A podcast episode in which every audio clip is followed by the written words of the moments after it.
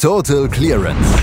Der Snooker-Podcast mit Andreas Thies, Christian Ömicke und Kati Hartinger auf meinsportpodcast.de. Sheffield regiert weiterhin die Snookerwelt. Die WM-Qualifikation im English Institute of Sport läuft weiterhin auf Hochtouren und wir haben nicht ganz so tolle Ergebnisse aus deutschsprachiger Sicht zu vermelden. Und das tun wir hier am Ostersonntag bei Tote Clemens auf meinsportpodcast.de. Wir wünschen euch fröhliches Eiersuchen und fragen jetzt erstmal Kathi Hartinger, ob sie alle Eier gefunden hat. Hallo Kathi.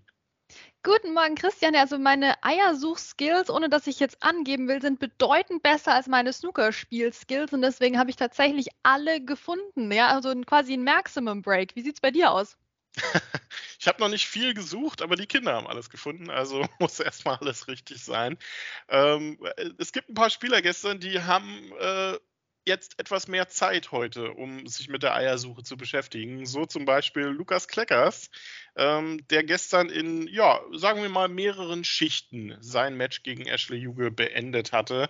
Wir haben gestern schon darüber geredet, dass er ja nach ähm, der ersten Session mit 3 zu 5 hinten lag. Eigentlich hätte locker 4-0 führen können, vielleicht müssen.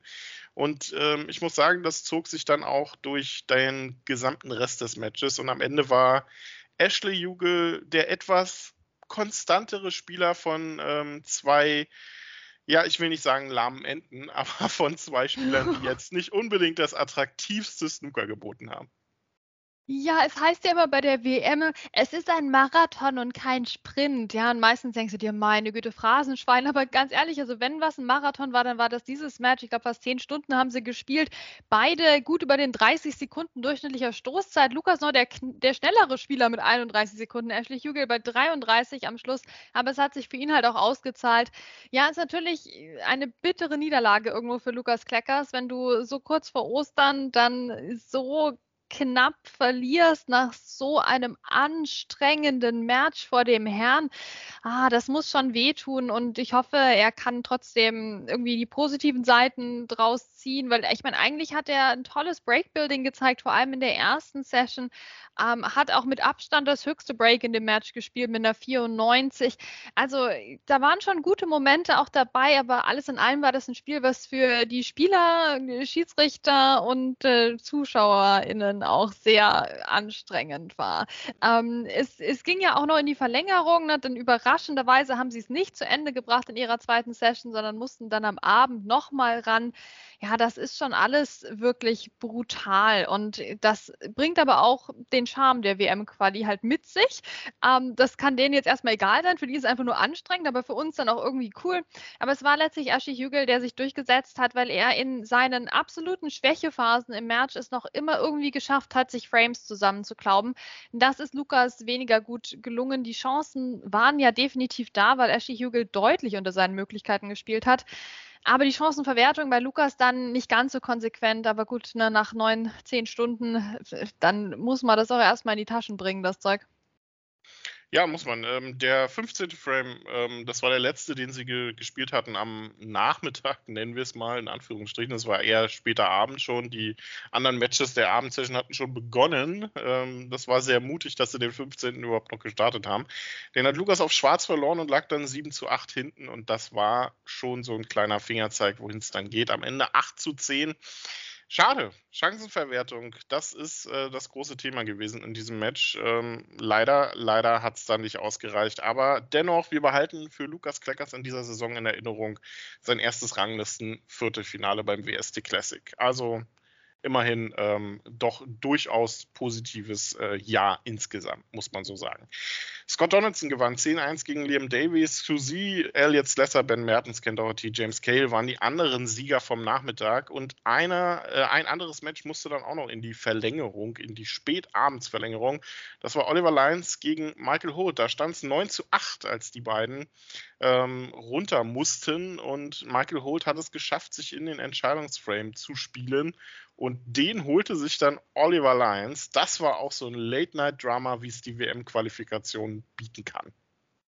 Ja, da hast du alles gemerkt. Da hast du auch wieder den Druck gemerkt und dann eben dieser Entscheidungsframe. Das ging ja schon los.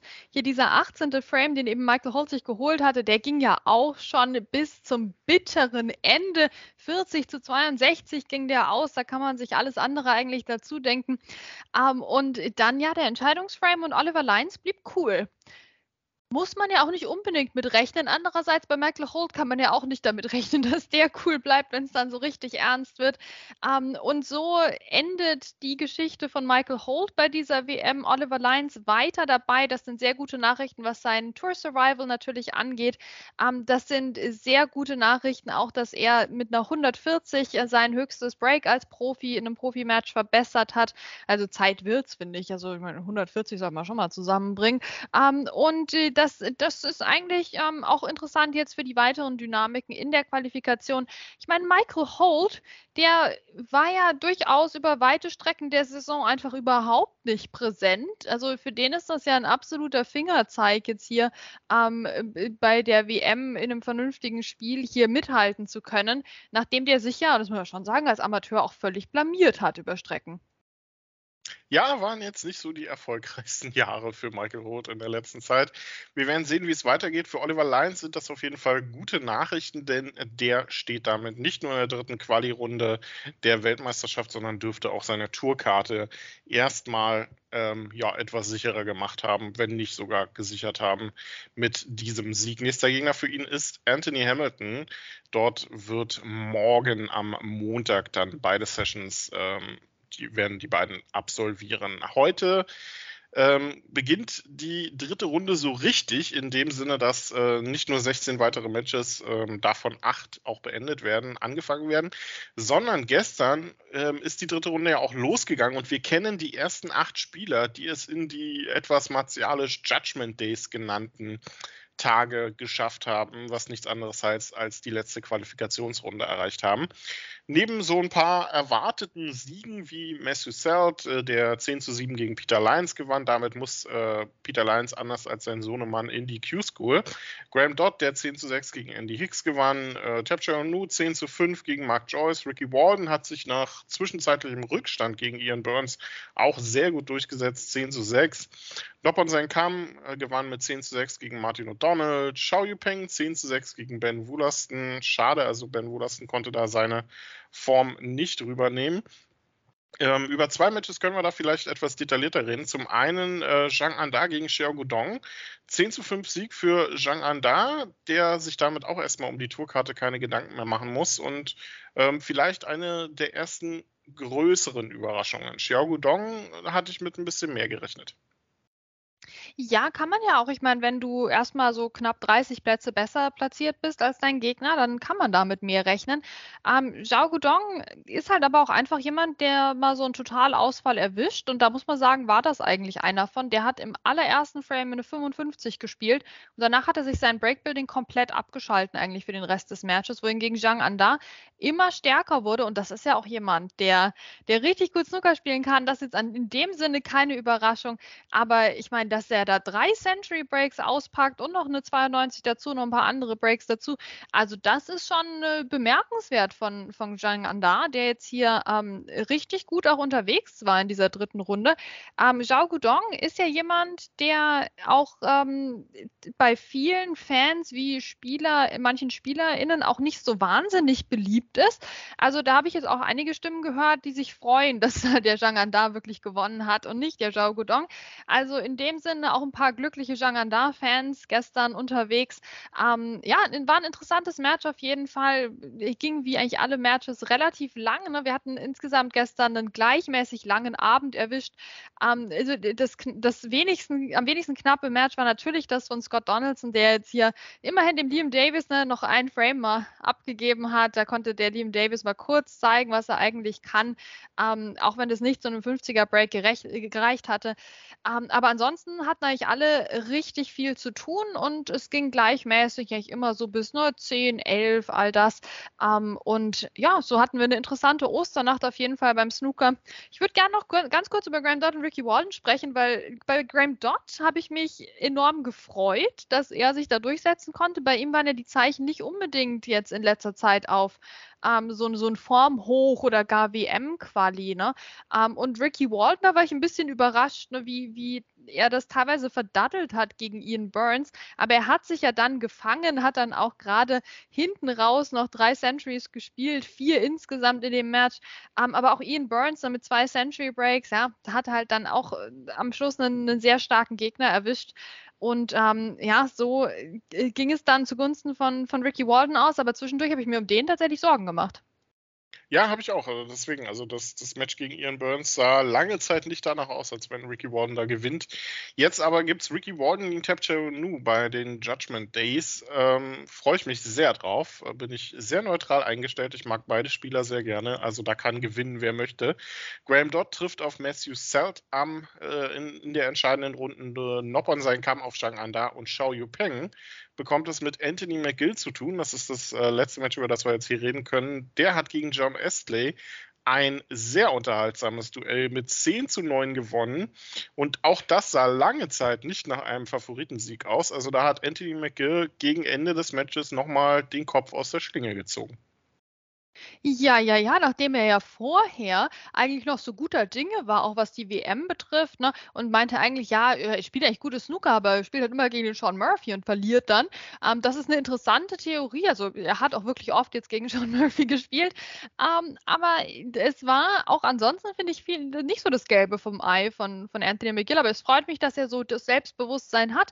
Ähm, und er hat ja auch einen, eine lange Serie zu verteidigen. Ist ja, glaube ich, seit 2014 durchgehend immer bei der WM dabei gewesen. Also das willst du ja auch nicht aufgeben, so nach fast zehn Jahren. Aber meine Güte, wurde das knapp gegen John Astley, der das eigentlich, finde ich, auch mal verdient gehabt hätte, weil John Astley ist halt auch jemand, ne, der klopft immer an.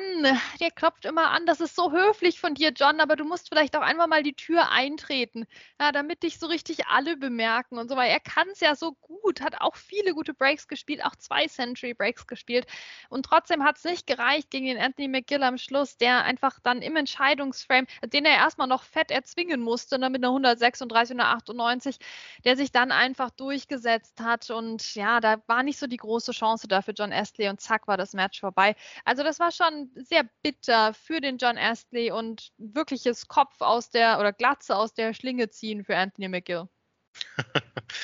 Heute und morgen wird dann die dritte Runde in Sheffield äh, beendet. Da werden ähm, dann die restlichen Absolventen oder Teilnehmer der Judgment Days, auf die wir uns jetzt schon freuen können, ermittelt. Ähm, so lauf, laufen jetzt zum Beispiel schon Matches wie Tom Ford gegen CJ Hui, Jordan Brown gegen Dominic Day, Chris Wakelin, der on fire ist gegen Aaron Hill gerade.